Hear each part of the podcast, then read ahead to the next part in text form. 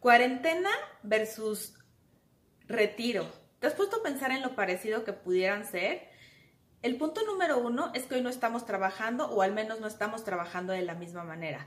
El punto número dos es que necesitamos seguir pagando los servicios o los compromisos que hasta el día de hoy tenemos adquiridos.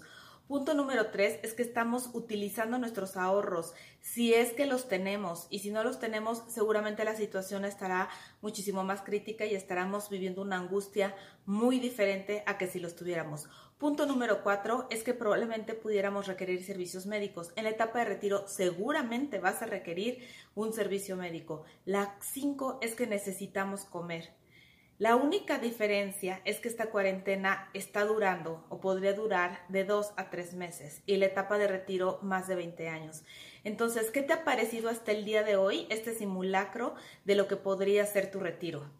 Me encanta y lo pongo en la mesa para que lo asimiles, para que lo pienses y veas cómo te sientes al respecto.